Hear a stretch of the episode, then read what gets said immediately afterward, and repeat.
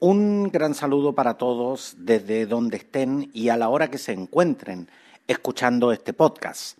Gracias por su preferencia y sintonía a quienes nos escuchan por SoundCloud y Spotify. Soy Roberto del Campo Valdés y esto es Preciso y Conciso. El 29 de septiembre se cumplieron 47 años del asesinato de Michelle Natch. Este nombre que probablemente a muchos no les suena para nada. Fue un joven de 19 años nacido en la comuna de Recoleta, militante de las Juventudes Comunistas y que cuando cumplió 18 años fue llamado, como cualquier joven de su edad en Chile, a presentarse al servicio militar en el Regimiento Granaderos número 2 de Iquique. Cuando se produce el quiebre institucional o golpe de Estado que llevó a la dictadura de Augusto Pinochet al poder por 17 años, este joven se negó a participar en los allanamientos en la zona. Michel Nach quedó impactado por ser obligado a participar en allanamientos en Iquique. Se puso de acuerdo con otro conscripto y fueron a pedir la baja para venirse a Santiago. Se presentaron ante sus superiores, quienes les preguntaron los motivos por su renuncia. Ambos respondieron que no estaban de acuerdo con la forma violenta de tratar a las personas ni a disparar contra su propio pueblo. Les dieron la baja, pero a la salida del cuartel les tomaron detenidos. El 12 de septiembre les llevaron al Regimiento de Telecomunicaciones y de allí a Pisagua. Posteriormente, el 29 de septiembre de 1973, fue ejecutado junto a otros cinco prisioneros.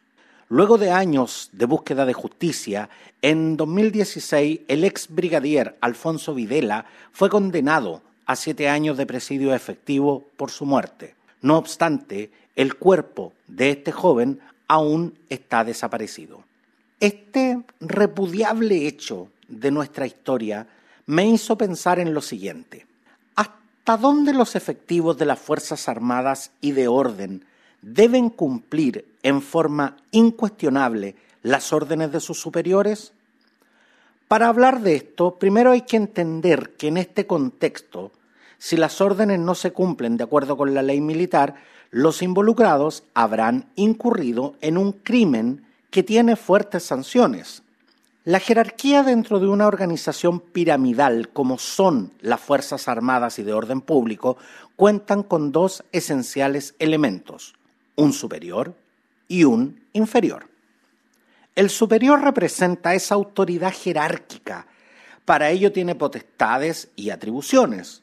Por otra parte, el inferior representa la subordinación que se manifiesta por el deber de la obediencia. Ambos establecen este vínculo a través de las órdenes. Estas son instrucciones que, por supuesto, generan acciones.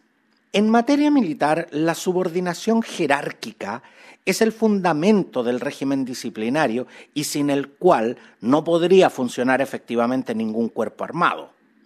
La superioridad del mando impone obediencia y respeto al superior. El inferior, al no cumplir con esto, incurre en el delito de desobediencia y ultraje.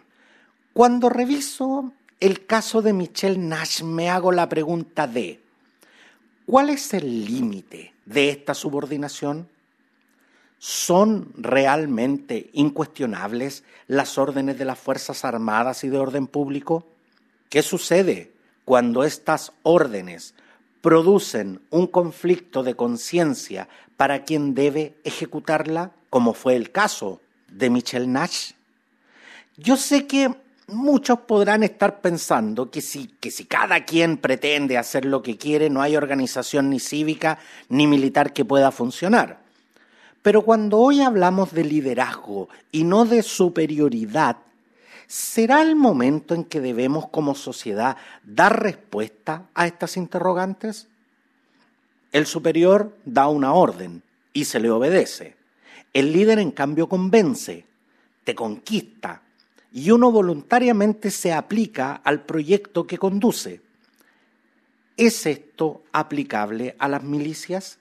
Y es aquí donde se me mueve el piso porque hay disparidad de opiniones entre los principios que rigen la obediencia militar. se dice que en Chile rige la obediencia reflexiva. ¿Es esto cierto? Para responder a estas interrogantes, me puse a revisar el Código de Justicia Militar y encontré que en sus artículos 214, 334 y 335 se refiere a que es posible determinar que para que se imponga el deber de obediencia se tienen que dar ciertas variables. La primera de ellas es que la orden debe ser dada por un superior jerárquico. La segunda, que debe ser relativa al servicio. La tercera, que debe haber sido dada en uso de atribuciones legítimas. Ahora, esto no aplica si la orden tiende notoriamente a la perpetración de un delito y ésta haya sido representada por el inferior e insistida por el superior. Contrario entonces a lo que muchos pudieran creer, los militares no tienen un poder de mando ilimitado y arbitrario, sino que están sujetos a las leyes y específicamente a sus atribuciones entregadas por sus grados militares. Entonces, si el artículo 334 del Código de Justicia Militar establece que no es facultad, sino que obligación del inferior representar la orden cuando ella tiende notoriamente a la perpetración de un delito. Si la orden es representada por el subordinado e insistida por el superior, la cual puede hacerse de palabra o por escrito, el inferior, de conformidad con el artículo 335 del Código de Justicia Militar, podrá entonces suspender el cumplimiento de tal orden. Entonces, ¿cuál fue el error de Michel Nach? Aquí hay una máxima. Todo militar está obligado a obedecer una orden, salvo fuerza mayor. La pregunta es, ¿cuál es la fuerza mayor? La fuerza mayor comprende no solo la fuerza física o material, sino que también involucra la fuerza moral o coacción que representa la constricción que un mal grave o inminente ejerce sobre el espíritu humano violentando sus determinaciones, lo que hace que la voluntad pueda determinarse libremente, por el cual el coaccionado debe estar exento de responsabilidad penal. Nuevamente me pregunto, entonces, ¿cuál fue el error? La historia de Michel Nach contrasta con la de centenares de militares que han sido procesados estos años y que han alegado a modo de defensa que solo cumplían órdenes. Así, estos militares, hoy varios de ellos procesados y algunos cumpliendo condena en el penal de Punta Peuco, fueron parte de quienes asesinaron, torturaron y desaparecieron a miles de chilenos durante los 17 años que duró la dictadura cívico-militar que encabezó Augusto Pinochet. Nach, por el contrario, se rehusó a cumplir esas órdenes y a sus cortos 19 años pagó con su vida su gesto de consecuencia y de dignidad. La ejecución de Michel Nach en Pisagua fue justificada bajo el intento de fuga lo que hoy me parece un insulto a la inteligencia de cualquiera, ya que los prisioneros que eran trasladados a hacer trabajos lo hacían bajo fuerte custodia militar. Por otra parte, la geografía del lugar lo convertía en una cárcel natural, con las características de Alcatraz, por ejemplo. Si a eso sumamos el deteriorado estado de salud, producto de las torturas recibidas, hacen realmente improbable el intento de fuga y absolutamente inverosímil que el único medio para impedirla haya sido disparar a matar a todos ellos. Usted pensará, pero eso es lo que piensas tú, y efectivamente eso es lo que creo, pero esto lo refuerzo con el relato de numerosos testigos que prestaron declaración ante la Comisión Rettig señalando que el comandante a cargo de los prisioneros de Pisagua habría pedido voluntarios para realizar trabajos, a lo cual se ofrecieron numerosas personas. Sin embargo, dicho comandante y los efectivos presentes eligieron a dedo a las personas que fueron trasladadas y luego muertas. Aunque no todas ellas se ofrecieron y algunas no se encontraban en estado físico apto para realizar trabajos de ninguna especie. La comisión llegó así a la convicción de que Juan Calderón, Norberto Cañas, Marcelo Guzmán, Juan Jiménez, Luis Lizardi y Michelle Nach fueron víctimas de grave violación de sus derechos humanos cometidas por agentes del Estado. Agrava esta situación el hecho de que no se les entregara a sus familias sus cuerpos. Estos fueron encontrados recién en 1990 en la fosa descubierta en Pisagua con 20 cuerpos. Michelle Nach no estaba entre ellos. La casa de la familia Nach Saez fue allanada y el padre de Michelle detenido. Michelle Nach, padre, falleció en 2002, con la gran pena por no poder hallar a su hijo, mientras su madre, Ana Luisa Sáez Vázquez, dejó de existir el 2018, consumida hasta el último día por las interrogantes sin respuesta sobre la suerte de su hijo. Nunca asumí que mi niño estaba muerto, decía. Siempre creí que mi hijo estaba vivo. Caí en que él debía haber escapado aferrándome a eso.